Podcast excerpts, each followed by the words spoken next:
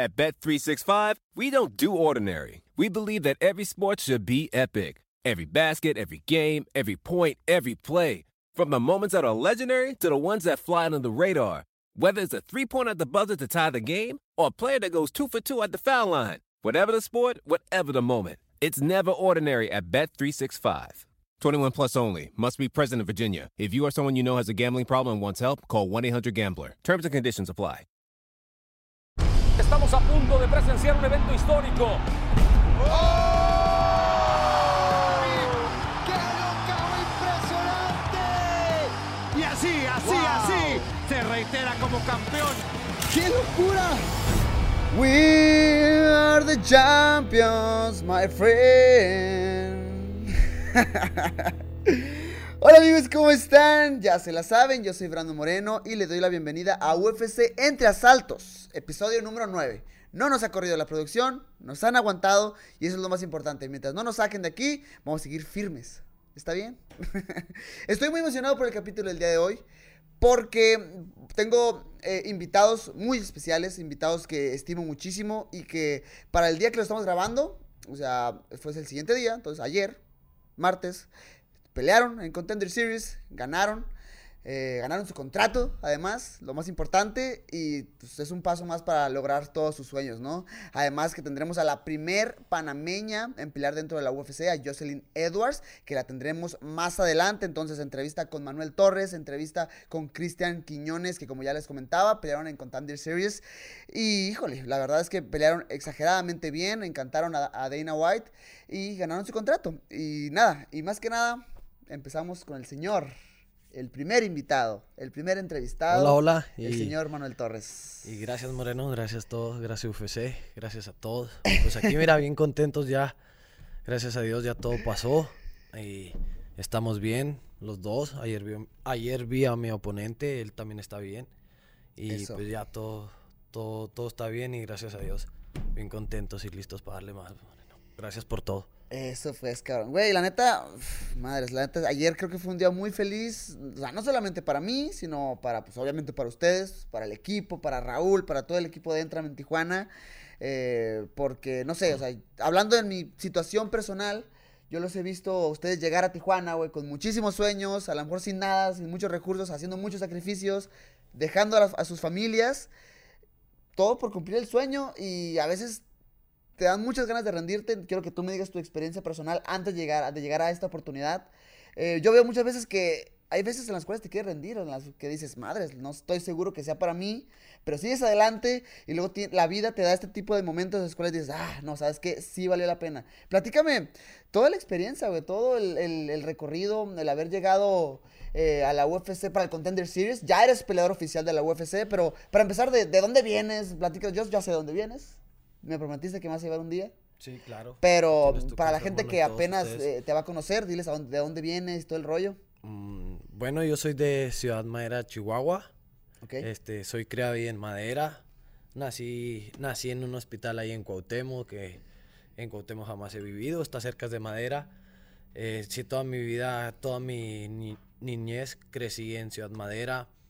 Eh, me fui ya de- como a los 14 años, me fui para Chihuahua, al estado de Chihuahua. Y de ahí en adelante, después me pasé a Zacatecas, buscando... Yo me salgo de la universidad, yo estudiaba Derecho Vámonos. y me salgo... Güero, ok. suave. Soy bueno para discutir, soy muy bueno para discutir. Eso me lo dijo mi mamá siempre. Entonces, yo estudiaba Derecho y la verdad, mm, pues me, me salgo de la escuela para irme a entrenar, bro. Conozco a Teco Quiñones, eh, conozco a, a Diego Baltazar, a Tylon Quiñones, a, a Marley. Todos esos peleadores de Zacatecas. Teco ya estaba en la... Acaba de terminar el... Ay, se me fue el nombre. La que la. El TUF. El TUF, ok, el Ultimate Fighter. Sí, ajá, el último Fighter. Se, lo terminó, fue para Chihuahua, lo conocí, conocí a su hermano, conocí a todo su equipo que tenía en Zacatecas. Y la verdad me invitaron ellos a, a entrenar para allá y me fui de volada. Entonces, eh, tu primer contacto con las artes marciales mixtas fue en Zacatecas. Eh, yo yo estaba, en- yo entrenaba en Chihuahua con mi sensei Manuel Ponce. Muy bien. Yo entrenaba ahí y también entrenaba con Mauricio, con Mauricio de Ten Planet, Mauricio Ramírez. Muy bien. Y conozco a Teco y pues yo estaba bien emocionado porque él es él era peleador de la UFC, en ¿no? ese entonces ya era peleador. Ok. Entonces lo conozco y me invita y yo emocionado les, les platico a mis coaches, a todos mis amigos del equipo, a toda la gente con la que trabajaba y me dicen que sí, pues que qué suave va y me voy para Zacatecas y conozco más de las artes marciales porque tú sabes que esto es un poco nuevo en todo, en todo esto de México, las artes marciales tiene poco. En todo, el- o sea, en todo el país en general, o sea, no solamente en el mundo, sino yo creo que en todo México es relativamente muy nuevo. Así que entonces, pues yo dije, wow, yo me voy a ir para allá. Él, él tiene nivel, el nivel más avanzado y tiene eh, técnicas que no conocemos y me voy a ir a entrenar para allá. Le platico a mi mamá y mi mamá, pues la verdad no, no sabía qué, qué show que hacía. Era, es que fue muy rápido mi... Entré a este deporte, eh, me metí a entrenar y luego, luego entré a pelear y todo eso. Me aventé así, luego, luego. ¿Cómo cuánto? Empezaste a entrenar y a 10 los días. ¿Tuviste tu sí, primer tuve pelea que amateur, profesional? Pues fue eh, semiprofesional. ¿Qué pasó? Dime qué sucedió. Eh, voy a un evento en Ciudad Jiménez y se cae una pelea. Yo ya estaba entrenando, estaba entrenando con, con peleadores que de, de Manuel Ponce que, que ya se estaban preparando para esa fecha, para pelear. Y yo, yo los apoyé y los ayudé mucho Muy porque bien. me dijo el sensei, "Gua- oh, qué suave Manuel, este, vente a entrenar para que me ayudes con estos chavos porque van a ir a pelear y nos acompañas. Y yo bien volado, pues claro, voy a ir para Jiménez, me la voy a pasar bien suave, voy a conocer de esto. Nunca había visto una jaula, un evento. Y voy, y voy al primer evento de Sergio Chavira, un amigo mío, un buen, un muy buen amigo mío. Voy a un evento y, y pues iba preparado, iba todo, ya estaba, te digo, traía ganas porque tenía 19 años. Ok. O sea, estaba chavo, me preparé esos días bastante, fui dos veces, tres casi a entrenar con diarias. Y me invitaron y se cayó una pelea y, y pues yo andaba en peso, bueno, poquito más abajo, como seis libras más abajo y agarró esa pelea. O sea, se puede decir que es relativamente nuevo también en el deporte, ¿no? O sea, porque, o sea, hablando de mi situación personal, yo tuve que pasar un, un tramo súper largo para empezar a pelear amateur y luego para empezar a pelear profesional, porque yo estaba muy chico, yo tenía 12 años cuando empecé.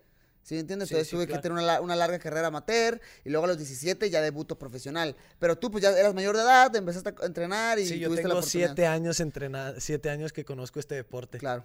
Siete años. Yo antes jugaba básquet, base. Yo tengo siete años que conozco este deporte y sí soy un poco nuevo en esto. Güey, la neta, y eso hay que, eh, lo quiero resaltar, porque para quien no conozca a Manuel, o sea, yo te lo puedo decir de primera mano y creo que todo el equipo estamos de acuerdo que aquí están ahí sentados. Eh, eh, Manuel es un cabrón con habilidades físicas increíbles, o sea, está muy arriba del promedio. Es un peleador naturalmente demasiado fuerte, con, con habilidades de pelea eh, muy desarrolladas. eh, que a pesar de que el canijo es exageradamente hiperactivo, exageradamente hiperactivo, no sabemos cómo calmarlo a veces. eh, yo, por ejemplo, lo que vi en tu pelea este, ayer, vi demasiada calma, demasiada relajación. Es algo que se me hizo ex- extra, o sea, se me hizo rarísimo porque tú siempre estás por todos lados, güey. Estás caminando y quiero hacer esto y vamos a hacer esto y préstame el patín para ir a recoger el, para ir a recorrer el vecindario.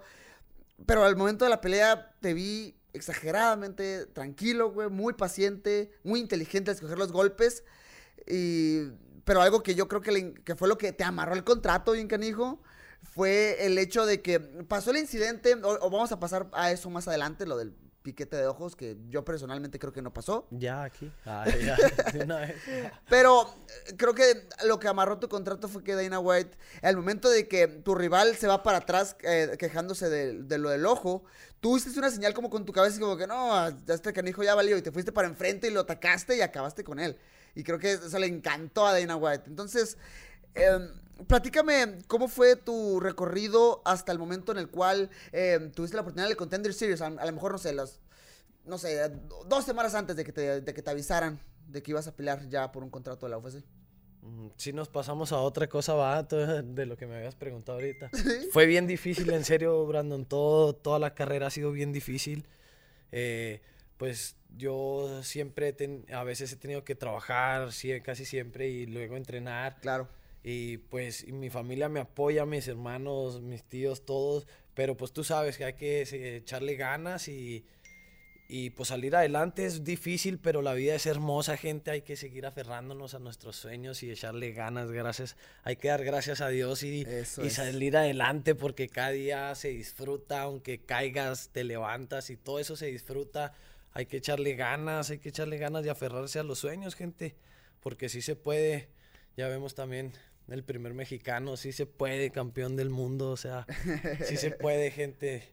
Entonces, pues fíjate que yo estaba, tengo cuatro meses que peleé, entonces, no, sí, cuatro meses, cinco meses, cuatro meses. Ok. Entonces me avisan a mí que voy a pelear y la verdad para mí fue increíble, Brandon. Me, fue un sueño hecho realidad. Les platiqué a mi familia y no me creían. Bueno, mis dos hermanos, porque pues cotorreo mucho con ellos y, y me decían, no, ¿a poco sí, güey? Entonces, mis dos, pues ya sabes cómo nos llevamos, ¿no? Entonces, pues la verdad fue algo increíble y difícil, pues lesiones, porque este deporte es duro, este deporte es duro, es de golpes, gente, es violencia, no es otra cosa. Esto es, son chingazos, así que es lo que nos gusta y es lo que tenemos que hacer, tirar chingazos y recibir, así que entonces el cuerpo se lastima, pero se hace fuerte, la mente se hace más fuerte, te vas haciendo más duro, es una vida preciosa para una para un hombre, para una mujer, es un deporte digno, es un deporte fino. No, es increíble esta vida como peleador, en serio. Y por ejemplo, o sea, te, dan- te enteras de que vas a pelear, tú ni siquiera tenías visa, te tenían que tramitar tu visa para poder cruzar Estados Unidos. ¿Tú ya habías salido de México, por ejemplo, antes? Mm, No. ¿Algún otro país? No, nunca. También para mí siempre había sido un sueño este haber podido ven- ir a Estados Unidos, a Las Vegas, donde siempre peleaban, donde pelean los mejores del mundo. Y gracias a UFC, gracias a todo mi equipo, a Jason, al teacher, Raúl, a Jacob, pues logré esto, logré esto, gracias a todos. Ya estoy aquí y fue otro sueño hecho realidad también, tener visa, cruzar y poder conocer otro país. La- sí, o sea, me, me imagino que el impacto, ¿no? El a lo mejor, pues sí, uno ya está más un poquito más acostumbrado porque ya había tenido la oportunidad de, de viajar un poquito más y ni siquiera tanto, o sea, yo he ido a pelear en Brasil, peleé en Chile y he peleado varias veces en Estados Unidos, pero tampoco soy una persona que viaje demasiado. Tengo compañeros que han visitado más de esos países, ¿no? Eh, hablemos ya un poquito más de la pelea. Hablábamos de lo de cómo terminó el combate. eh, pero quiero enfocarme mejor en lo que pasó antes. Porque siento que estabas dominando el combate. O sea, estabas soltando muy buenos jabs. Las patadas a, la- a las pantorrillas se miraban feísimas. Eh, llegó un momento en el cual tú dijiste, ¿sabes qué? Esto lo tengo en la bolsa. O te fuiste paso a paso. ¿Cómo fue para ti esos momentos, esos minu- minutos? Pues fíjate que mi mentalidad este es seguir dañando, seguir dañando, porque si no cae, pues hay que hay que tranquilizarse, esperar, seguir buscando el hueco, dañar, dañar, golpear aquí, golpear allá, golpear arriba, golpear abajo, seguir dañando hasta creo que cambié un poco también mi chip y, todo, y mi forma de pelear, como tú dices, me vi muy tranquilo ahora y voy a tratar de seguir siendo así, más tranquilo, estar siempre enfrente y tratar de noquear, no sé, encontrar el hueco y noquearlo siempre. Ok.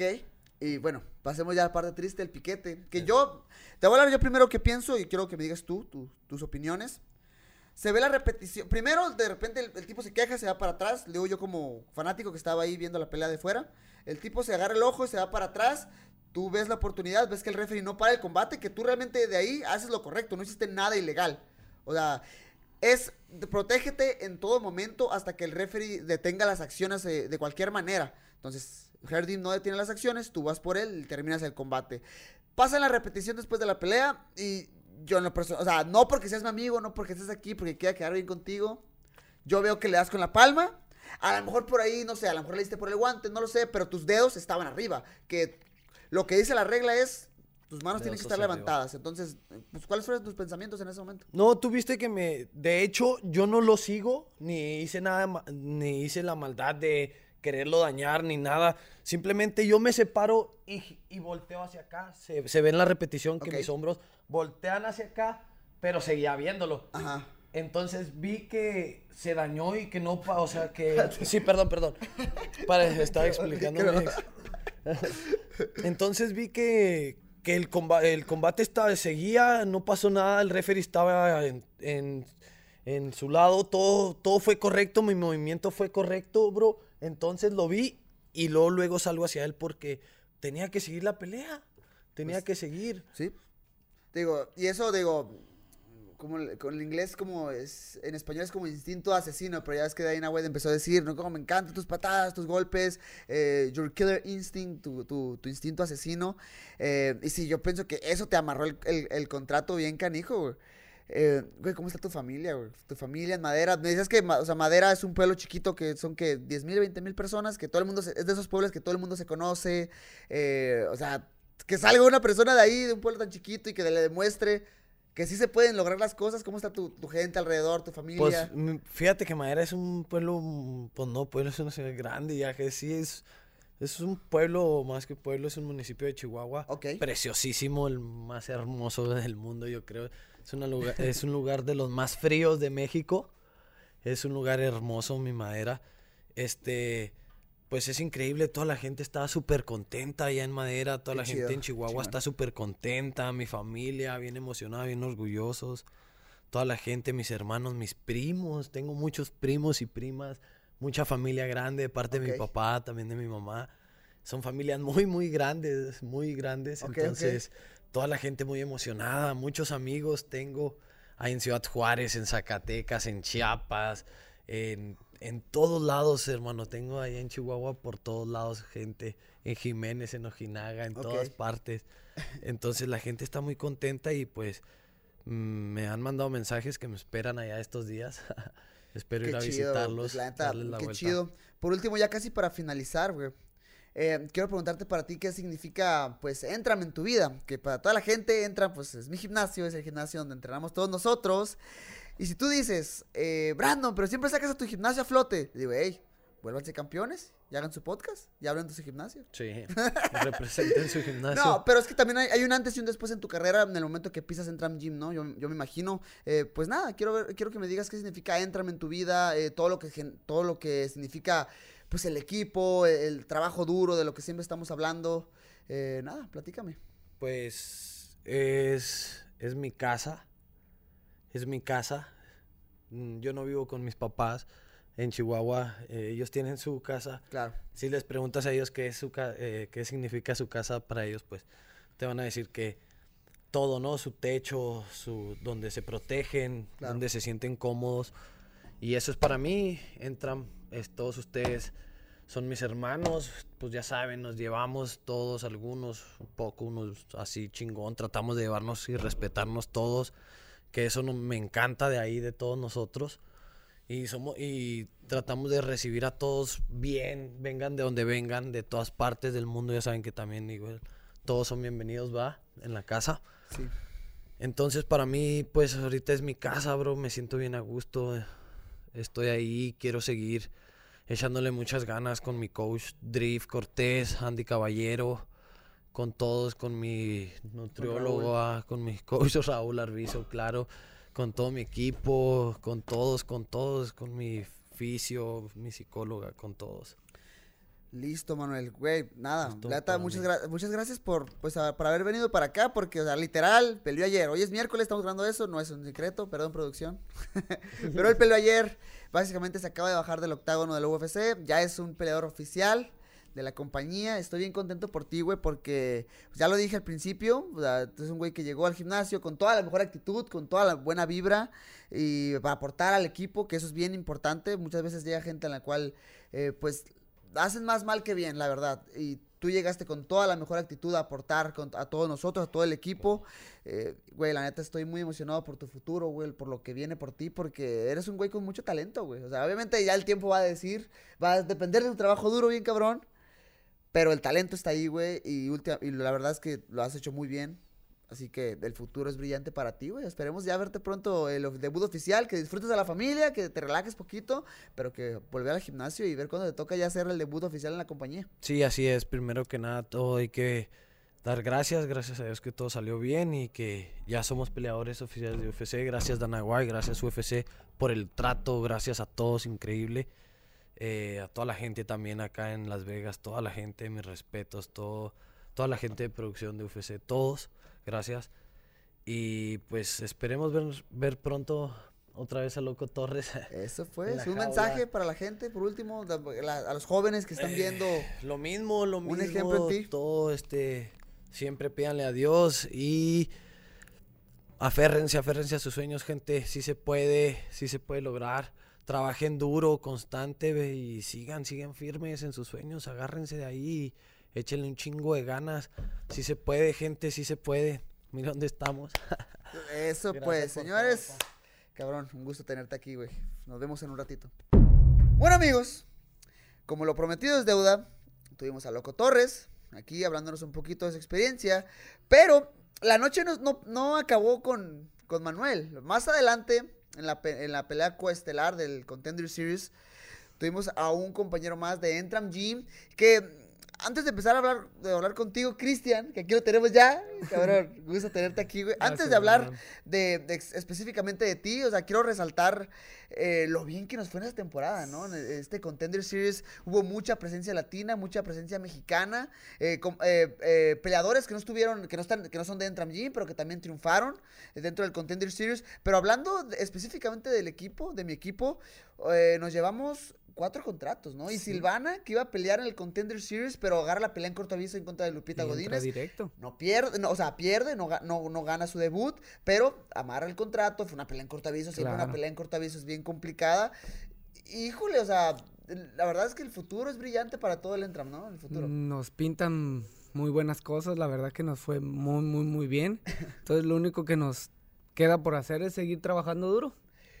La verdad es que sí, o sea, ya depende obviamente de nosotros, porque ya lo que se viene va a estar bien, bien duro, ¿no? O sea, ya UFC es el nivel más alto en el cual vamos a enfrentar, ya no hay peleas fáciles, entonces a chambear, no nos queda de otro. Pero Así Cristian, güey, o sea, estoy hablando con Manuel y, y realmente las palabras van enfocadas a lo mismo. Obviamente a ti todavía te conozco más tiempo, porque tú llegaste bien morro al entrar, ¿no? ¿A los cuántos años llegaste A a los Tijuana? 16 llegué ahí al Gym a Tijuana. Sí, ya son. O sea, en ese entonces ya estaba, pues, tu hermano, estaba, Ya estaba estaba el Teco. Tequito, el jefe de la, de la malilla ya estaba ahí, y de repente, pues, llega, no, pues, el, el- es mi carnal, el, el Tylon, que llegó, que va a venir aquí, pues, se va a quedar aquí con, con nosotros a entrenar, y la verdad, pues, obviamente estabas chavo, güey, estabas morro, no, eh, pues, no, no sabíamos mucho de ti, pero, pues, ya mostrabas eh, eh, talento, ¿no? Ya mostrabas tus, tus habilidades, güey, o sea, vamos a hablar de todo tu recorrido, poco a poquito, eh, pero la verdad es que también estoy muy contento por ti, güey, porque, o sea, te digo, a Manuel pues, sí lo conozco de unos cuantos años,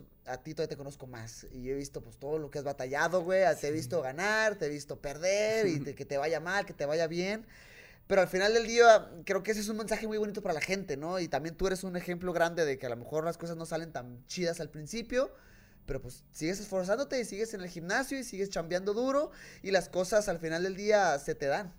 Así es, carnal, pues, ¿qué te puedo decir? Hemos vivido muchas cosas. Ah, no siempre nos va bien, no siempre estamos en, en la En cima. el tope. en el tope, pero pues a final de cuentas tenemos que estar con la cabeza fría y enfocados a lo que queremos, porque si nos dejamos vencer por una piedrita, sí. ahí quedamos, entonces hay que trabajar duro y hemos batallado, pero a final de cuentas, como dices tú, el sacrificio, el trabajo duro siempre da buenos buenos resultados, ¿no? Buenos resultados. Y, ok, vamos a hablar un poquito pues, de tus orígenes, de dónde eres. Eh, sabemos que pues, tu hermano fue peleador de la UFC, te quito, pero tu camino, pues, a cómo empezó la influencia pues, que ha sido Teco para ti en tu vida, cómo comenzaste en las artes marciales mixtas y pues de dónde eres para toda la gente que no te conozca. Pues yo soy yo vengo de un pueblito que se llama Tlaltenango de Sánchez Román en Zacatecas. Muy bien.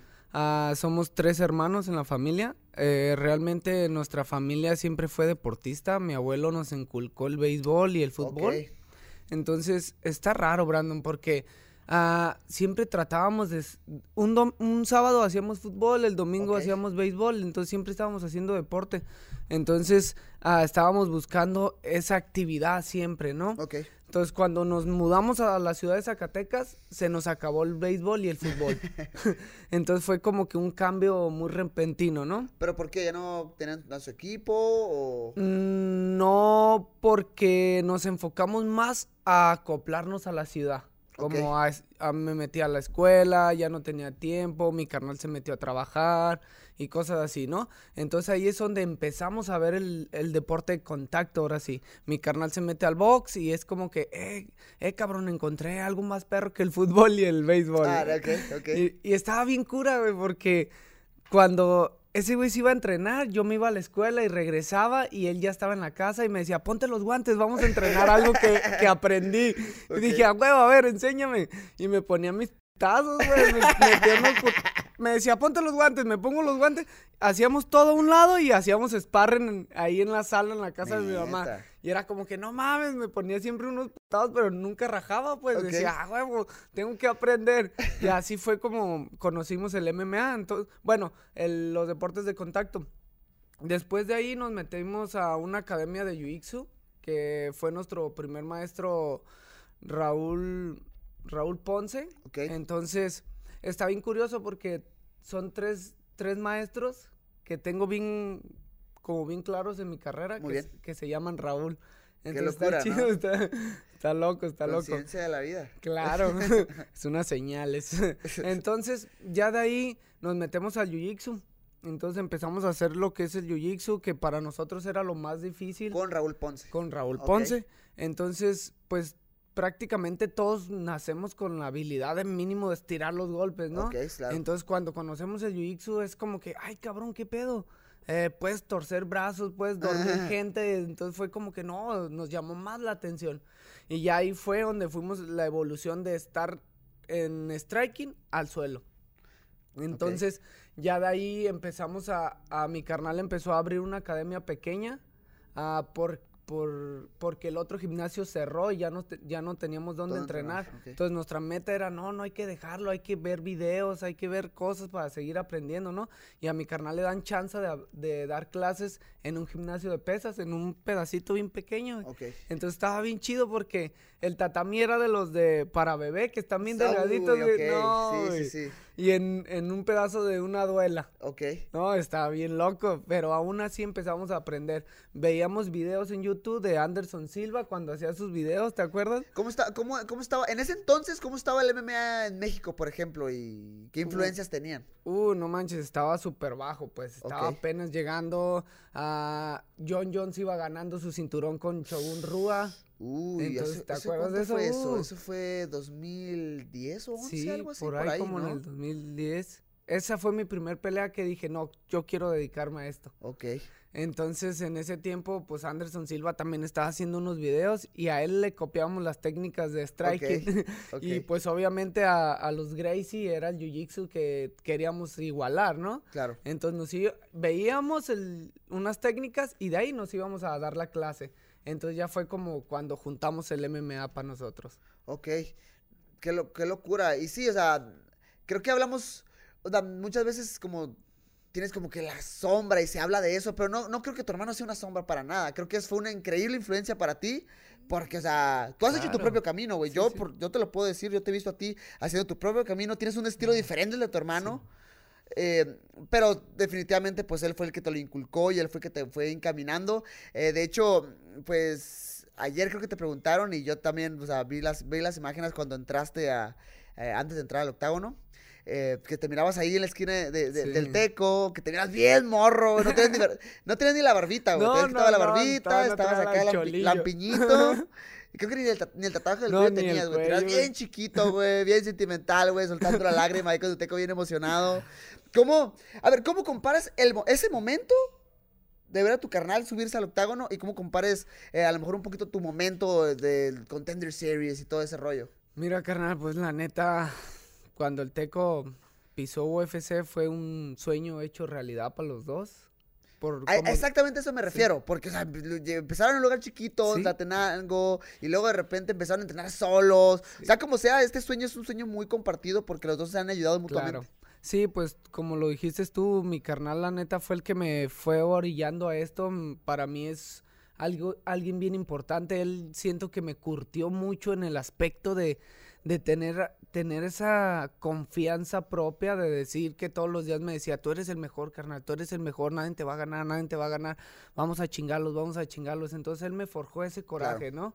Entonces yo le debo mucho, yo le debo mucho, a igual que a todo mi equipo el Entram, la neta, pues estar trabajando siempre es una, es algo bien chingón. Entonces, ah, ¿cuál, cuál era la pregunta? Sí, nada, ¿cómo, cómo lo ves? O sea, com- comparado a tu propio momento ya sí, en, el, sí. en, el, en el Contender Series, a lo que viviste pues con tu hermano, que también pues eso es todo el ambiente y la arena llena de gente Claro. y pues UFC, el octágono. Fíjate que es una pregunta muy buena, carnal, porque, porque en este aspecto de mi vida, llegar a, a mi punto, a mi momento de Exacto. pisar UFC, ah, es como que, güey, ya lo había vivido, pues, este sentimiento ya lo Claro. conozco. Entonces es como algo de que tenía una, vo- una vocecita en mi cerebro de que ya sabes cómo actuar, concéntrate sobre el objetivo, ya has pisado grandes arenas, ya has, ya has vivido el momento de UFC con tu carnal, entonces como que a huevo es el mismo sentimiento, pero aún con una chispita más de mi granito. Claro. ¿Sí me entiendes? Sí, es que es, es- es tu momento personal. Claro. O sea, obviamente sí, estás contento por tu hermano y han estado juntos en todo momento, llegaron y todo el rollo. Pero sí, pues este es, es- al final este es tu momento. Y, es- Claro. es, y es algo que, que lo sientes personalmente, Sí, ¿no? sí, sí, sí. También hiciste la mención pues, de, de nuestro equipo de Entram. Te lo voy a preguntar más adelante, pero creo que entra perfecto en este momento porque. Cons- ¿Consideras tú que hay un antes y un después cuando ya llegas a Entram? A lo mejor, pues, que es un equipo, eh, pues, en ese momento, pues, ya serio, ¿no? En el cual, a lo mejor, lo que tú me comentabas, que tú entrenabas con, por tu cuenta, con tu hermano y con ciertos compañeros, con, con Diego, Sí. eh, y ya de repente, pues, llegas a un gimnasio, pues, organizado, espe- o sea, específicamente para artes marciales mixtas. Que, o sea, ¿cómo llegó Entram a tu vida? ¿Cómo pasaste ese momento y los primeros meses de estar aquí con todo el equipo y entrenar con mucha gente? Es la mejor decisión de mi vida que Nice. hicimos, la neta. es algo bien chido porque realmente llegamos y es donde nos acabamos de desarrollar, ¿me entiendes? Habíamos empezado el camino, pero llegar a Entram es como, pum, plantar los pies en el piso. Claro. Entonces de ahí es una sensación súper chingona. Yo nunca había salido tan lejos y cuando llego, ok. pues luego, luego el teco me lleva a la playa y es como, Ah, ¡ay, no ¿no mames! conocías qué la perro". playa No, no la conocía. Ah, wow. Aunque estaba bien fría, pero... Híjole, es que la verdad es que la, la playa de Tijuana no es, No, la, hombre. no es la más chida, la verdad. O sea, para ser bien sincero, porque yo amo Tijuana. La gente No, que no, le no, quede bien claro, yo amo Tijuana, pero nuestra playa no es la más chida del país. Pero en ese momento para mí era la mejor, ¿sabes? Entonces, llegar al Entram fue una sensación súper también como extraña porque llegar y ver un chingo de, de atletas. Claro. Todavía no, no se puede decir que había muchos peleadores extranjeros porque cuando llego yo, después de una temporada de unos 3, 4 meses, empiezan a llegar gente. Claro. Entonces, como que, ah, también me pue- puedo decir que me tocó los primeros temporadas, pues, de, del aspecto en el que ya empieza a incluir peleadores profesionales el entra, Ok. ¿sí? Entonces, oh, estaba bien chingón, llego y, y nos toca dormir en un cuartito en el piso, entonces, para mí, esas, esa etapa de mi vida la tengo bien guardada en el corazón, que sí, cada vez que peleo me acuerdo de eso, de decir todo lo que batallamos, por lo que hemos trabajado, va a valer la pena subirnos a pelear. Entonces, el Entram es algo bien chingón, pues, porque a, a final de cuentas somos un equipo muy unido. Y Cierto. yo siento que Raúl nos ha llevado a un límite de sacar nuestras cualidades al, al máximo, ¿no? Claro. Entonces, eso lo tengo bien agradecido porque aparte de que nos ha llevado a todo eso, Raúl es una persona súper, súper amable, tiene un corazonzote gigante de aceptar tantos locos en la casa, Ya sé. porque tú sabes cómo son los Ah, peleadores. es una locura, güey. Tienes que poner, ahí de alguna manera tienes que poner orden ahí, güey, porque si no, Se quema un la casa, caos. ¿no? Carnal, Sí. platícame, pues, cuando te enteras que vas a pelear en el Contender Series. Tú, de hecho, tenías una pelea en Sí. UWC que, pues, tienes que dejar. Ibas a, eras campeón de, de UWC, eh, un- una empresa local que últimamente ha sacado, pues, los talentos para, para UFC en Tijuana. Y te enteras de la pelea, pues la tienes que dejar, ¿no? Platícame de todo ese proceso. Fue un proceso medio extraño porque ah, si soy, si te soy muy sincero, no estaba muy motivado en esa pelea. Ok. Decía, "Ah, tengo que pelear, de que tengo que pelear para poder pedir una chanza. Pero, ¿Pero te refieres a la de UWC o...? sí, a la de Ok, ok. UWC. Es como que siempre que peleo con personas mm, con un poco de un récord más bajo, no sé por qué sea yo, pero es como que, ah, no me motiva tanto. A menos de que sea una gran, una gran oportunidad como el contender, ¿sí me entiendes? Muy bien. pero era como que mi mentalidad siempre es de que Raúl nos ha forjado a, a estar pensando en lo más duro, pues, en Claro. lo más grande, en, en pelear con la gente más grande, ¿sabes? Entonces como que digo, bueno, la acepto para seguir activo y poder pedir una chance. Estoy entrenando, ah, pasan muchas cosas, me enfermo, me lesiono y me recupero, entonces era como que también decía, ay, no vaya siendo que este cabrón me dé un golpe de suerte y me, me quite toda mi racha que traigo, ¿me entiendes? Cierto. Entonces, ah, pero estaba, estaba en un, que era un jueves cuando Raúl me marca y me dice, te tengo una mala y una buena, ¿cuál quieres? Y le digo, Ah, ¿Cuál es la mala? pues, ¿cuál es la mala, verdad? Me dice, no vas a pelear en UWC. Y yo, Ah, ¿qué? No, teacher, consígame a alguien, ándale, por ahí tiene que salir alguien.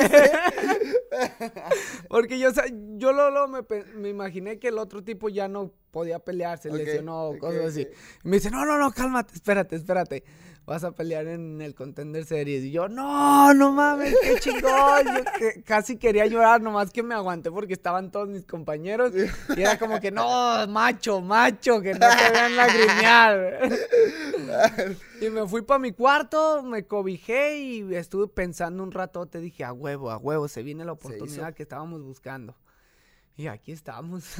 Güey, y ya esa, esa oportunidad, pues, se dio el día de ayer, para cuando estamos grabando esto. Eh, híjole, del canijo con el que peleaste, aguantaba trancazos, aguantaba golpes, porque la neta vi que le metiste un super uppercut en el segundo round y otro en el tercero. También lo sentaste en el segundo. Después del uppercut, el tipo se le cae el bucal, te vas en contra de él, le pegas un recto y cae medio trastabilla al, al suelo, ¿no?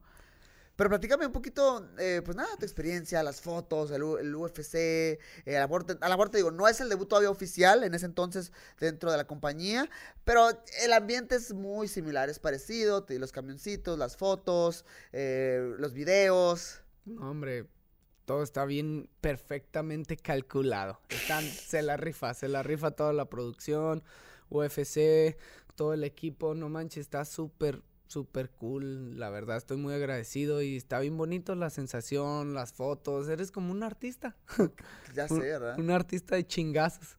Qué locura. Y nada, o sea, hablemos del tiro. Que, ¿Cuál es lo que piensas? Te digo, yo siento que le conectaste muy buenos golpes, muy buenas patadas. Por ahí me comentabas tú que te lastimaste la pierna eh, derecha. Derecha. Entonces, nada, platícame de tu rival. de la Ay, pelea. había entrenado mucho kick. Entonces Raúl me decía, hay que patear mucho, hay que patear mucho. Entonces cuando salgo a pelear, ah, no cabe duda que era un tipo muy duro. La primera patada que le doy, se lo doy con el empeine y te lo juro que lo sentí. Y aparte era como que yo también estaba pensando, me voy a poner tobilleras para poder tener mínimo la sensación, la seguridad de que se va a quedar ahí. El hueso. Entonces, la primera patada me lastimo y yo escucho a Macio y a Raúl e incluso a ustedes que me dicen, patealo, patealo. Y es como que, ay, no sé si hacerlo o no. Entonces, cada vez que le pegaba, sentía que le pegaba pues a una roca. Era un tipo muy duro. Yo creo que ah, su récord lo decía también. Ah, aguantó muy bien, la verdad. Ah, yo siento que no di mi máximo, siento que me Ok. aga- amarré poquito. Si soy sincero, Brandon, la verdad me sentí en un sueño.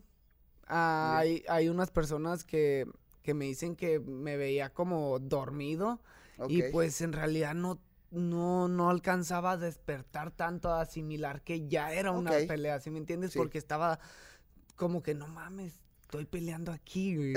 Sí, hubo unos momentos que no me enfocaba ni en el ni en la pelea, era como que, ay, güey, qué perro, qué perro, qué perro. güey". Entonces era como que ya veía que se me venía y ya despertaba y me Uy, metía al combate, güey.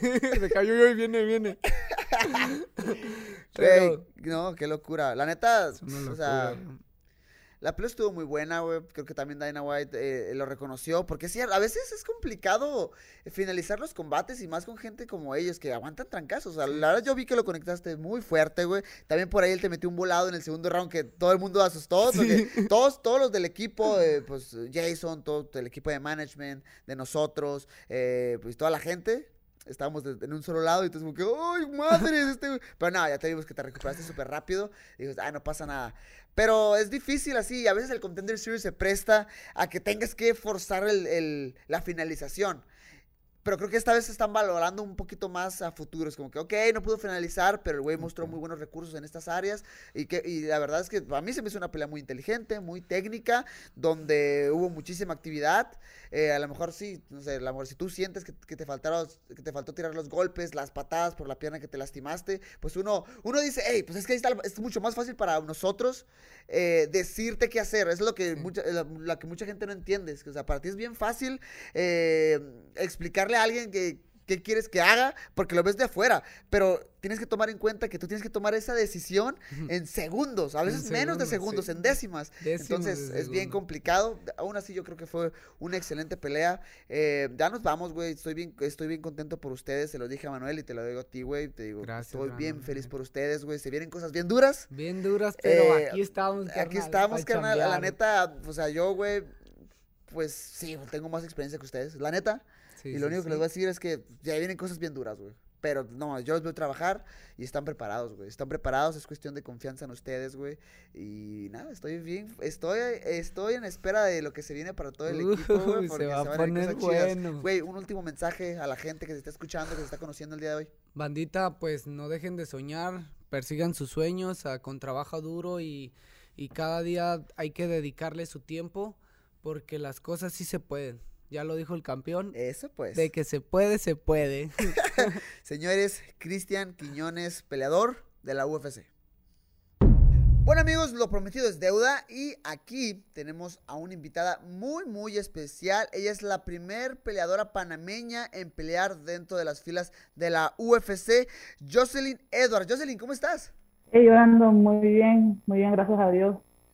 La verdad es que estoy muy contento de que estés aquí con nosotros eh, platicando. Creo que ya se había retrasado porque, pues, ah, Master Vic es tu coach y no nos pasaba el enlace, no nos daba permiso todavía.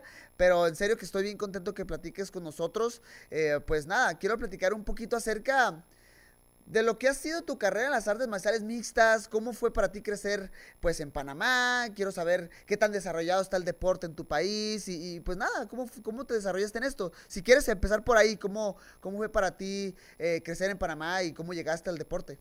Bueno, eh, yo comencé en el boxeo. Claro. A los 13 años y luego a los, a los 17 conocí lo que fue artes marciales mixtas que siempre veía peleas en, en, la televisión y me llamaba mucho la atención. Es más, me llamaba la atención que el boxeo, pero pues a la vez mi primera pasión es el boxeo, pues. Claro. Bueno, un día conocí a un amigo que siempre andaba todo moreteado y todo golpeado y le dije, ¿qué te pasa? ¿Te pegan? O, o siempre andas de pelea y me dice, no.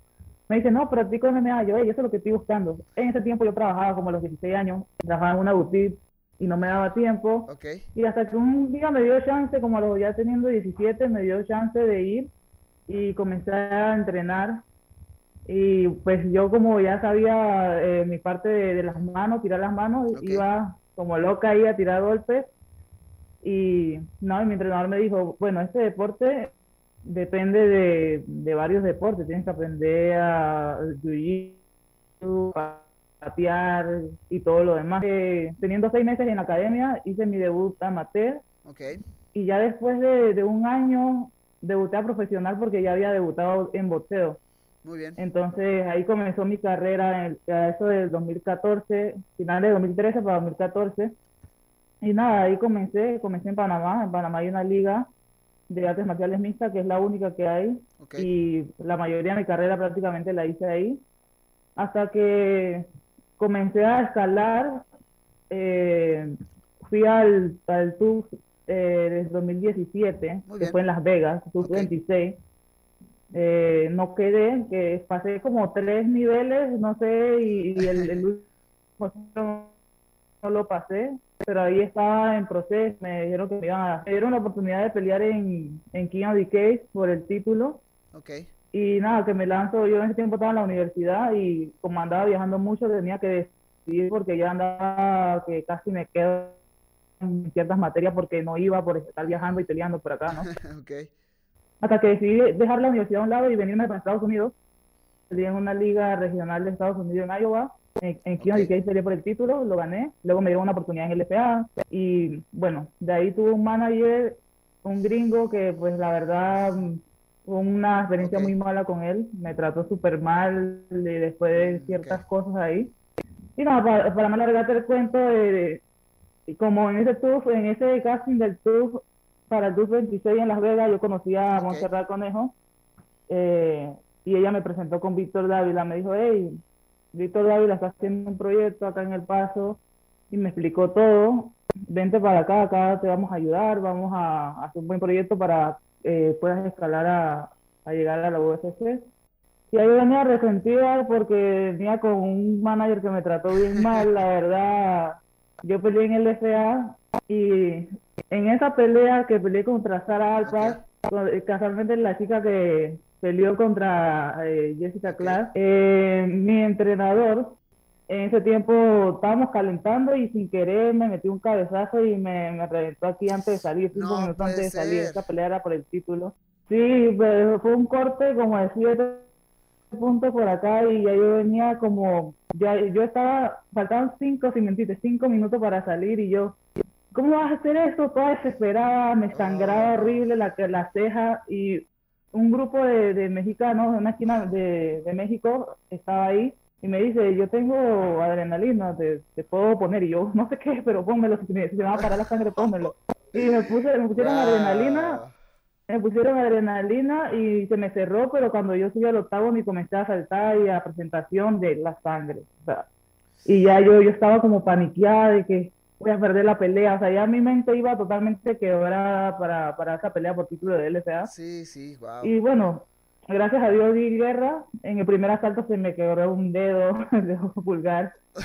Y, y con todo y eso di guerra hasta el último asalto, perdí por decisión dividida. Y perdí por un punto. Y pues nada, le eché mucha ganas y corazón ahí Claro. peleando reventada con mi, mi dedo roto y todo lo demás. Después de ahí, ya le digo a, a- a mi entrenador, que también era mi manager, le digo, mira, creo que tenemos muchos problemas, no nos estamos entendiendo. Eh, él era una persona muy grosera, violenta. De repente, si me escribía un manager y me decía, oye, eh, quiero, quiero trabajar contigo, y yo le decía, no, yo tengo un manager, y me decía, ¿por qué le respondiste? Pero me, me, me hablaba de una manera tan violenta que yo como que este tipo no está Wow. bien. Eh, me fui de su casa, me sacó de su casa, me largó, hacía como, estaba como a cuatro, nivel 4 de, de, de frío, y me dejó fuera de su casa. Yo no tenía, nada más tenía como 300 dólares en efectivo, no tenía plata en la tarjeta, y ahí todo se mueve por, por tarjeta. Y lo que hizo fue que estoy sentadita en la esquina de su casa y el tipo en ese, en ese momento salió que se iba para la iglesia con la esposa. y me dejó ahí sentadita en la esquina de su casa. Y nada, que yo, como sin saber qué. Tenía wifi porque estaba ahí cerca de la casa y, y me llamó mi tío que vive en Maryland y me dijo, oye, ¿qué pasó con el problema? ¿Pudiste arreglar? Y yo, no, me largó, estoy aquí, mi vuelo sale en dos horas, se me va a ir el vuelo, estaba toda desesperada y mi tío me, me, me pidió un Uber desde, desde Maryland y pues llegué al aeropuerto así bien justito y todo lo demás. Pero la verdad fue una experiencia bien fea con, con ese tipo. Y bueno, ya cuando Conejo me habla de, del proyecto acá con Víctor, yo tenía el, el miedo de, de ¿sabes? De, de Claro, llegar y me va a salir igual, que qué va a pasar. Pero ya me había salido de la universidad y la universidad me la estaba patrocinando una, una señora muy buena gente de Panamá y, y yo dije, yo hablé con ella, yo le dije, mira, me sale esta oportunidad, no, qui- no quiero quedar mal, no quiero que tú pienses que yo soy una malagradecida, pero tú sabes que esto es lo que me gusta. Y ella me dijo, no, ve y si no te funciona, yo sigo pagando, yo, yo te sigo ayudando. Wow. Y la cosa es que, eh, bueno, por ese motivo conocí a, a Víctor por el conejo y, y nada, me atreví, me lancé para acá, también sin nada, me lancé para acá, Víctor com- comenzó a ayudarme. Y ya después íbamos a probar supuestamente dos semanas a ver cómo, cómo era yo, a conocerme y todo lo demás. Y él de- ahí decidíamos qué íbamos a hacer. Y yo le dije, mira, nada me queda 50 dólares y me tengo que ir a Panamá y no voy a, no sé si tenga plata para regresar. Y él me dijo, si estás dispuesta a, a entrenar y a seguir con el proyecto, yo te ayudo. Y en ese tiempo, pues, a- a- estoy aquí. Wow. ¿Qué historia nos acabas de contar, Jocelyn? Qué locura y, y, y wow, o sea, es impresionante. Yo creo que aquí el, el- el mensaje que nos acabas de dar es que, pues sí, hay gente buena y gente mala, ¿no? Creo que eso el, todo el mundo le queda claro. Eh, yo, por ejemplo, hablando de mi, de mi experiencia personal, yo nunca había trabajado con un manager y cuando empecé a trabajar eh, con el manager que tengo hasta, hasta, hasta este momento, fue la mejor decisión de mi vida. Obviamente tú caíste con una mala persona, eh, pero después conociste a Víctor que, que pues, te amarró completamente en el sentido de que te acobijó, te llevó de la mano y, y- y encontraste una mucho mejor experiencia, ¿no?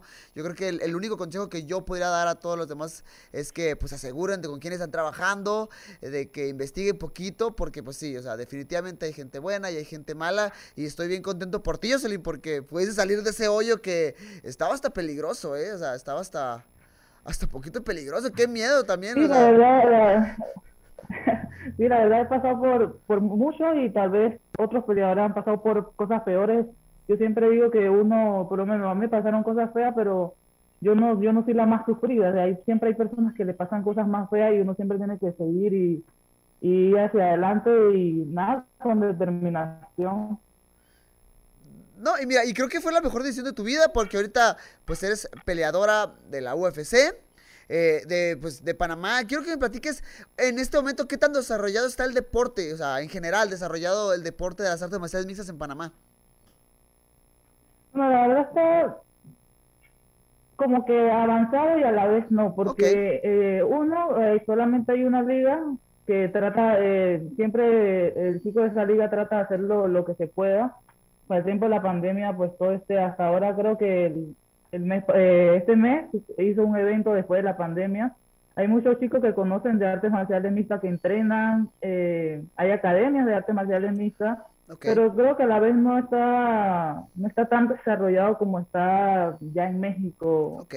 Acá, obviamente, en los Estados Unidos, creo que hay que meter un poquito más de, de empeño y, y ahora que, que soy la, la primera representante en artes marciales mixtas, ya estando en UFC, estoy tratando de impulsar eso ya con el gobierno también que, que ayude y, Claro. y los chicos puedan tener un, un apoyo correcto para, para llegar donde quieren, porque hay muchos, muchos fanáticos de, de UFC, fanáticos y chicos que son muy buenos. Ok. ¿Como a, como a qué edad más o menos eh, comienzan a, entrenar los, eh, pues sí, los, los, jóvenes ahí en, Panamá? ¿Como a qué edad más o menos? Bueno, ahora mismo los chicos comienzan desde muy temprano, hay muchos chicos de, comienzan con jiu-jitsu, como todo, como todo, ¿sabes? Como es lo que más está desarrollado allá un poco. Hay muchas academias de jiu-jitsu privadas y todo lo demás, y hay niños cuatro años entrenando, pero ya personas que quieren pelear eh, artes marciales mixtas, ya hay muchos que cambian, de repente son de boxeo, de otra disciplina, y como esto está muy avanzado y ven la UFC, se cambia. Y, y la verdad tienen un buen desempeño y aprenden rápido. Y, y hay muchos chicos de, de 12 años hasta los 20, 21 que son muy buenos. Hay muy, muy, muy, mucho talento y muchas personas que, que han desarrollado talento muy rápido en, esto de la MMA. Pero creo que no está el apoyo para que salgan, pues. Luego de repente, ¿sabes? Como todo, una, o es algo personal que también uno se tiene que lanzar, se tienen que lanzar, porque yo desde los 21 años ando por ahí rondando sola, viajando sola, viniendo por acá y, y buscando oportunidades. Y se tienen que lanzar, se tienen que atrever. Y mira, yo creo que tú puedes a- abrir el camino para todas estas nuevas generaciones. O sea, tú eres la, pri- la primer eh, panameña en pelear en la UFC, pero eres eh, la segunda peleadora, si no me equivoco, de, de Panamá en pelear en la compañía, ¿no? Entonces creo que eso, eh, pues quiero, quiero platicar un poquito de eso. Yo te conocí cuando peleaste en Tijuana. En UWC, o sea, que te viste increíble, impresionante, muy buen striking, muy buenos golpes, muy buenas patadas, y terminas el combate, y de ahí tuviste una pelea en corto vista dentro de la UFC que ganas, o sea, un debut soñado. ¿Qué fue para tu país eh, tener eh, una representante dentro de la UFC, la liga más importante de las artes marciales mixtas a nivel global. O sea, lo pregunto porque yo tengo un compañero, Michael Morales, que entrena, que entrena en Tijuana con nosotros, pero él es de Ecuador. Y el tipo cuando gana su contrato dentro del Contender Series va a su país y el tipo se volvió así, una superestrella. ¿Qué, qué fue para tu país tenerte a ti como, como representante eh, en las artes marciales mixtas? No, la verdad la gente estaba muy, muy contenta, muy emocionada. Es algo como, también decían como que, wow, no, no lo puedo creer, que, ¿sabes? Sí, De que llegaste y, o sea, llegaste y ganaste tu primera pelea. claro. Y también, o sea, llegué y eso es como que me siento, las personas me ven y una foto y ya me, me ven como media estrellita y, y hay cosas que, tú sabes que uno, yo soy bien sencillo y no estoy acostumbrada, pero, pero sí se siente ese abrazo, ese apoyo que las personas están, hey, Pantera, o paso por tu cualquier lado y están muy, muy, muy emocionados con, con ahora que sí,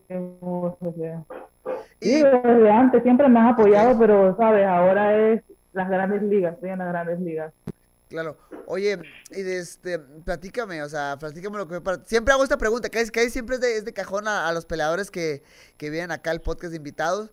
Pero, pues nada, quiero eh, que me platiques tú tu propia experiencia, eh, la semana de la pelea, llegas al hotel, las fotos, la firma de pósters, eh, tu arribo al octágono, caminar por el, pues, el pasillo que te lleva a, donde te vas a pelear, la- el público, la arena gigante. Platícame de tu experiencia.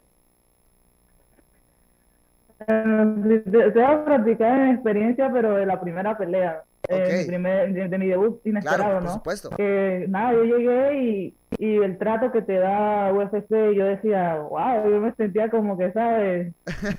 Una estrella de Hollywood, porque de repente en los en el carro que te van a buscar, eh, siempre te tienen programadas tus comidas y yo como que... oh. Eh, nada, muy emocionante de, de, estar aquí, estar, estar en UFC, eh, es una oportunidad, la verdad, increíble, es algo, un sueño cumplido y, y ¿sabes? mi primera pelea yo estaba tan emocionada, em- emocionada y nerviosa a la vez por, por, que, por demostrar de que, ¿sabes? Tengo para estar ahí y ya lo que haya que mejorar se mejora en, en el proceso Claro. pero estaba, estaba yo estaba su- súper impresionada con el trato que te da UFC. Claro que sí. Oye, y quiero que me platiques un poquito acerca de lo que significa para ti, pues, Víctor, eh, Conejo, tu equipo. Sa- sabemos que es un equipo eh, pequeño, pero que se echan muchísimo la mano, que están siempre apoyándose. Lo que significa, lo que significa para ti Kings MMA, que has tenido la oportunidad de, entre- de entrenar ahí, eh, y pues Kings MMA y el, el- el paso, pues, donde entrenas actualmente, ¿no?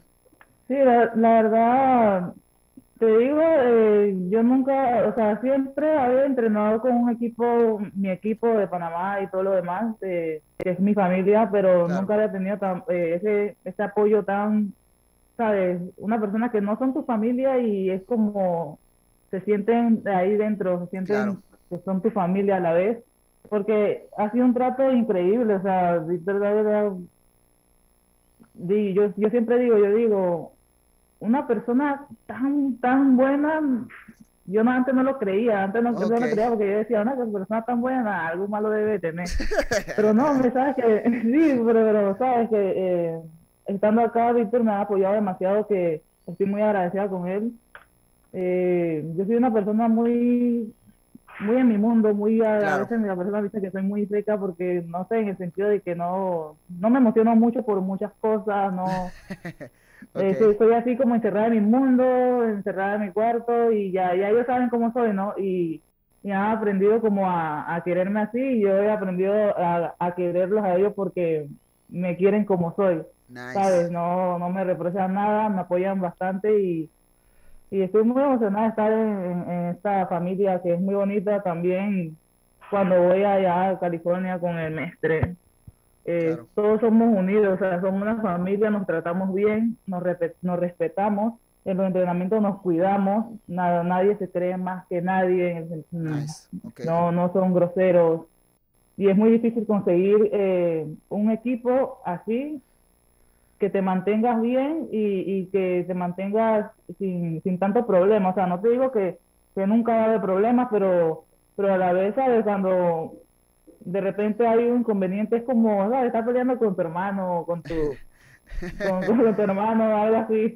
Oye, Jocelyn, pues ya nos, ya nos vamos. Eh, quisiera que le des un mensaje, pues, a la gente en Panamá, a la gente que, que te apoya y que, pues, ha seguido tu, tu camino hasta todo esto, ¿no? O sea, con todas las experiencias que me has contado, la persona tan amable que estuvo apoyando con tu universidad en Panamá, para toda esa gente que te ha estado apoyando, ¿algún mensaje que le quieras dar?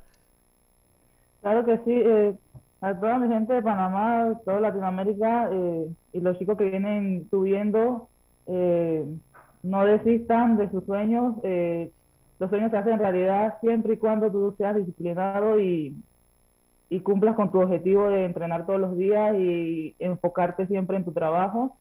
Eh, le doy gracias a todos por su apoyo. La verdad me, apo- me apoyaron mucho en, este, en esta pelea que pasó. No se dio los resultados, pero la verdad soy una persona muy aferrada a, a mi trabajo y voy a seguir mejorando lo que haga falta para seguir creciendo y seguir demostrándole que pues Panamá, Latinoamérica tiene mucho talento.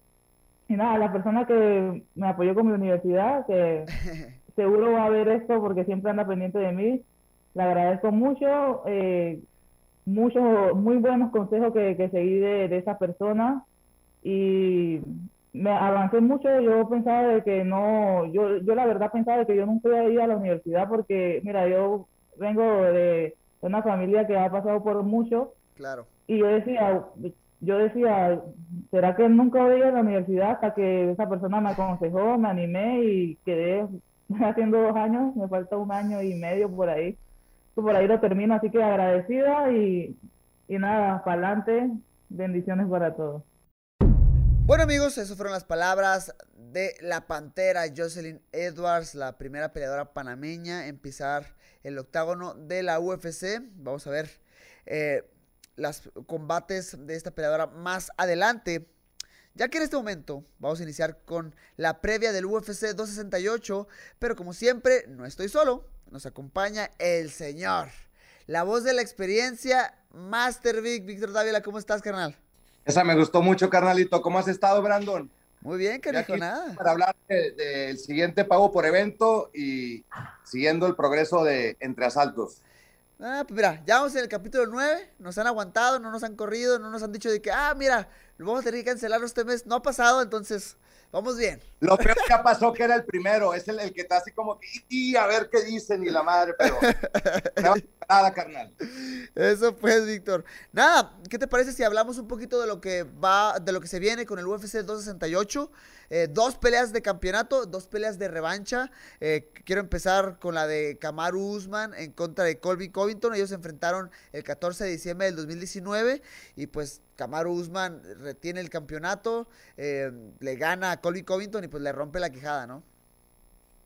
Le rompe la quijada en el quinto asalto, este, pero lo que pone interesante esa pelea es la previa, lo que existía antes, ¿no? Claro. Este, eh, bueno, cómo surge la mala sangre, ya pelean, le aguanta cinco asaltos como quiera Colby Covington, que es de los que mejor pedigrí tiene de wrestling, y ahora pues ya le conoció 20 minutos al, al campeón Kamaru Usman, que para mí es de los más sólidos, o, y obviamente sabes que la, la historia y los números lo dicen, pero creo que todavía hay madera ahí que cortar con, con Usman y, y es el, el enemigo a vencer en esa división.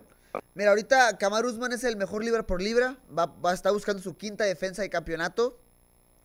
Pero hablando de, de Colby Covington, este peleador que le encanta ser odiado, le encanta que a la gente le caiga mal. eh, es un peleador que, híjole, da demasiado de qué hablar y no muchas veces de la mejor manera. Pero nadie puede negar que es un increíble peleador. Y ahorita, o sea, tú ves la división, ves el top 10 del peso welter. Y no hay quien realmente le, compita a Kamaru Usman como lo puede llegar a hacer Colby Covington. Que mira, o sea, Kamaru Usman de llevarse eh, la pelea de nuevo. O sea, yo ahorita veo una limpia de la edición del peso welter para él. Ahí también lo interesante es este, el IQ, el nivel de inteligencia de pelea que desarrolla Colby Covington es muy alto. Le gusta que la gente lo odie, ese es su rollo, ese es su Claro. rollo, ese es su pex. Da buenas entrevistas, se vende, ha conseguido dinerito por un lado hablando, eso es su estilo, es, no es estilo, a mí no, no es el que me gusta a mí y yo Claro. sé que a ti menos. Pero al César lo que es del César, le ha picado bien y ya ha peleado por el campeonato y su IQ desarrolla muy bien los combates. Entonces, ya con Muy el bien. antecedente de haber entrenado con él y peleado con, con el campeón, este, yo tengo mucha curiosidad qué estilo de pelea es el que le va a ofrecer ahora a Usman. ¿Sí me explico? Cierto. Eh, híjole, vamos a ver. Yo creo que, quiero que me des tu predicción. Yo creo que va a ganar Kamaru Usman. Se ha desarrollado muy bien con Trevor Whitman.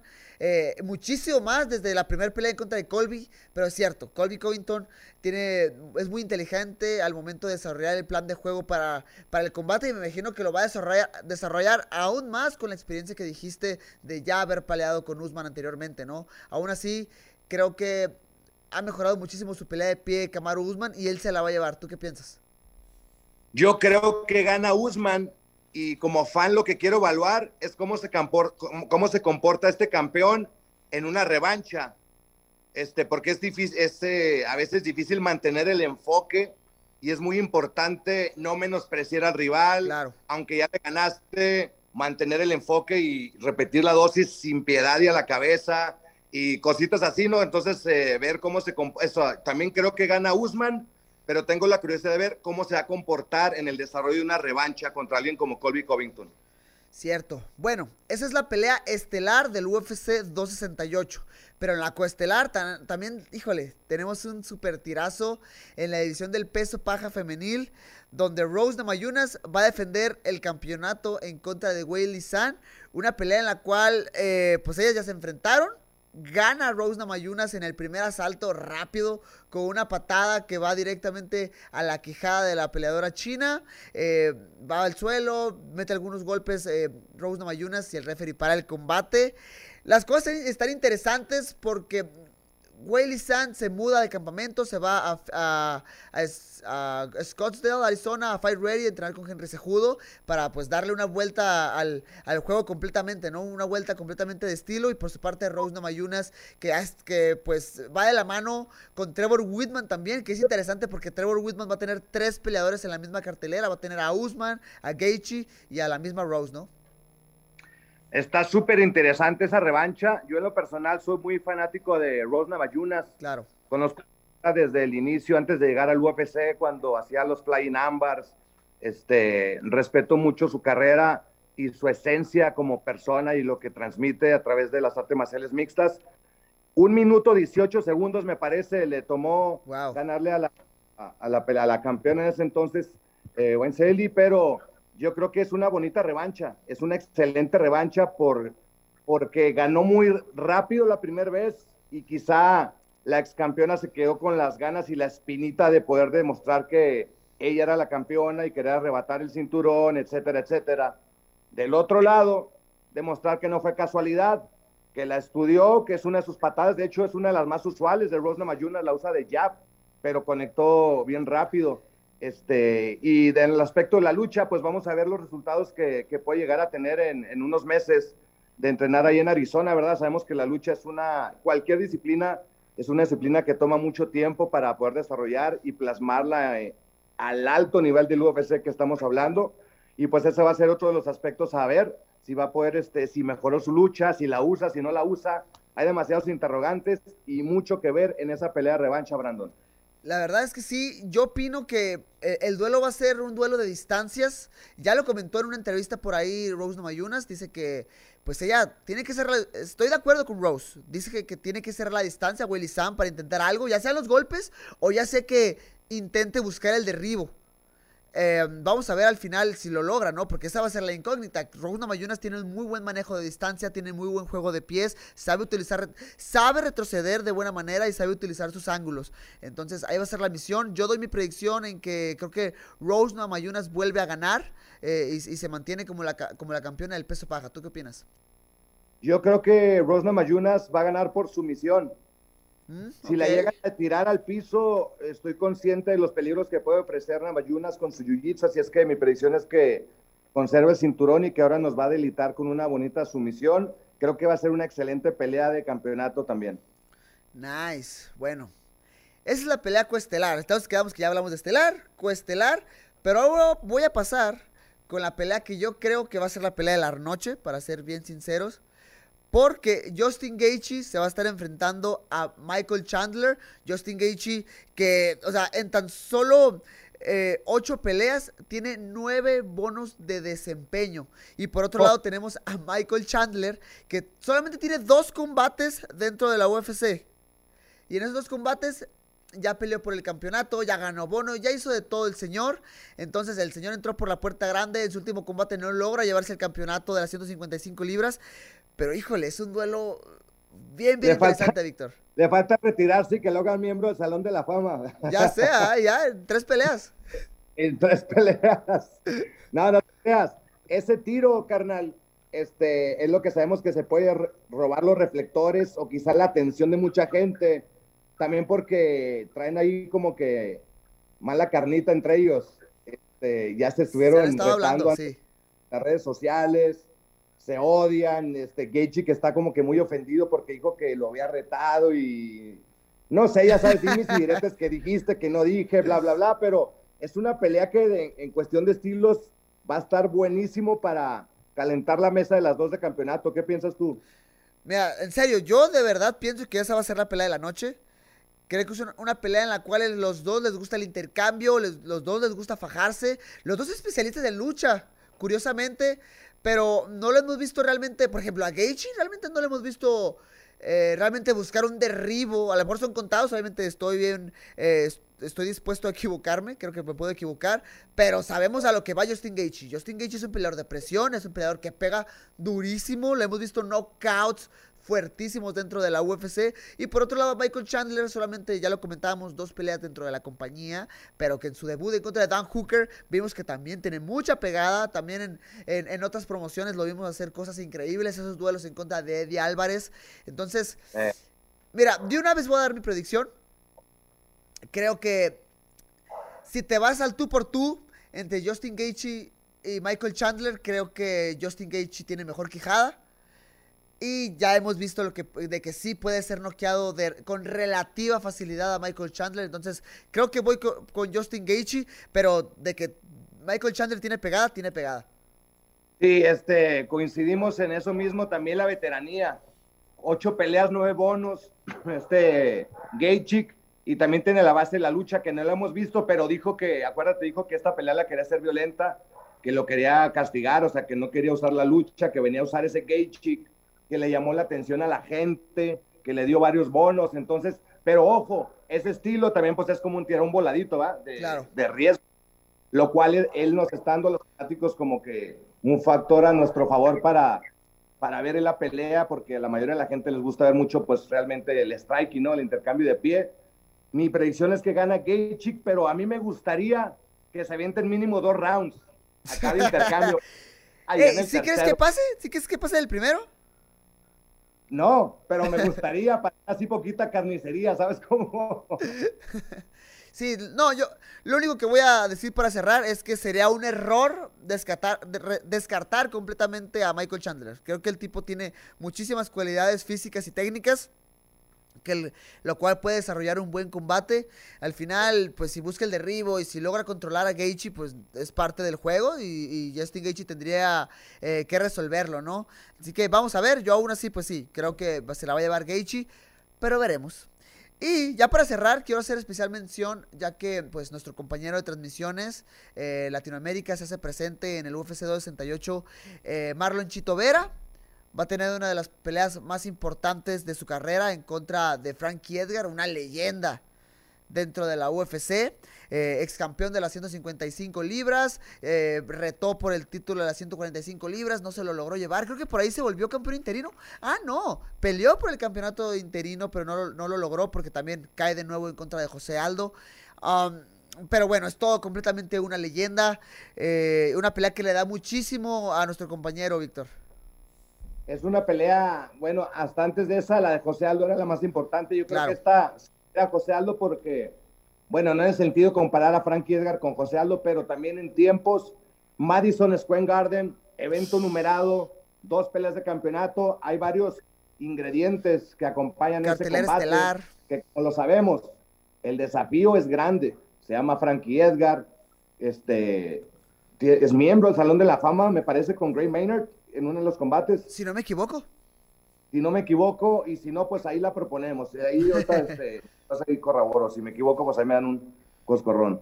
Este, campeón, rey de las revanchas, entonces tiene todos los elementos para que Chito este, tome la pelea tan serio como, como José Aldo. Ya he escuchado a Chito platicar lo que aprendió de José Aldo. Platiqué con Chito el día de ayer, hace un par de días en cuestión de campamento. Claro. Este, todo va muy bien, lo he escuchado muy positivo y, como se deben de tomar las cosas, ¿no? Con la seriedad del nivel que está haciendo en esta empresa y pues eh, una pelea que también eh, estamos orgullosos de que nuestro compañero de transmisiones esté en una cartelera de ese nivel, pero no solamente estar en la cartelera, es estar abriendo ese, ese pago por evento contra un ex campeón, así es que le deseamos la mejor de las suertes y que, que le eche todas las ganas. A mí me tocó verlo desde el programa de desarrollo en Albuquerque, Nuevo México, y he visto un desarrollo monumental en lo que es eh, técnicamente, eh, pero algo que lo ha caracterizado muchísimo es su mentalidad. Es un peleador fuertísimo, es un peleador que no se rinde, es un peleador que es difícil llevarlo a aguas profundas, y si lo llevas a aguas profundas, el tipo sabe sobrevivir y sabe eh, seguir adelante.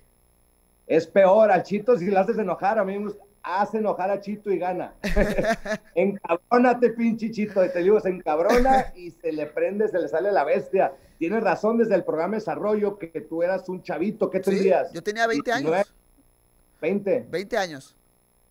Sí, está yo que tenía 30. Este, entonces, más o menos. ¿Seguro? Oye, no, tú lo conoces bien y cómo ese programa de desarrollo, valga la redundancia, este, tiene muy buenos fundamentos, han salido grandes figuras y ahora ven dónde están. Tienen un campeón como tú en la 125, está Chito abriendo la cartelera, grandes figuras han salido, han emergido de, ese programa de desarrollo, del cual un par de años tuve este, la fortuna de estar ahí corriendo, así es que UFC 268, dos peleas de campeonato y Chito Vera contra Frankie Edgar, palomitas a la mano, Brandon. Y mira, yo creo que no es una sorpresa para el público que le vamos a Chito, es nuestro compañero, es una persona que estimamos muchísimo. A lo mejor los números, las estadísticas, a lo mejor podrían dar como favorito a Frankie Edgar por todo lo que significa su nombre, por todo lo que es una leyenda. Pero no sé, creo que es un duelo generacional donde cada vez Chito se ha visto mejor. Se quedó un poquito corto en contra de José Aldo, pero lo hemos visto crecer en cada uno de los combates. Aunque gane o pierda, el tipo se desarrolla y el tipo avanza y evoluciona. Entonces, eh, todo el éxito a nuestro compañero y amigo eh, Chito, que, que vaya para adelante. ¿Ok? Entonces, para cerrar este programa, señor Víctor, les, invite, les invitamos a que no se pierdan el UFC 268, Kamaru Usman en contra de Colby Covington, pelea de revancha por el campeonato peso welter.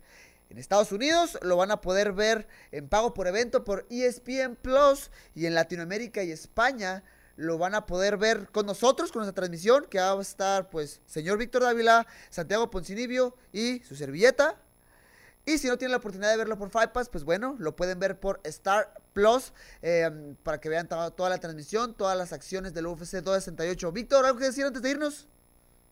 Campeón, muchas gracias por este tiempo. Felicidades por el episodio número 9 y los que siguen. Eso pues, señores, a toda la gente que se tomó el tiempo de escucharnos o de vernos, como sea que lo estén haciendo, muchísimas gracias. Y nos vemos a la próxima. Bye. Estamos a punto de presenciar un evento histórico. ¡Qué impresionante! Y así, así, así, se reitera como campeón. ¡Qué locura!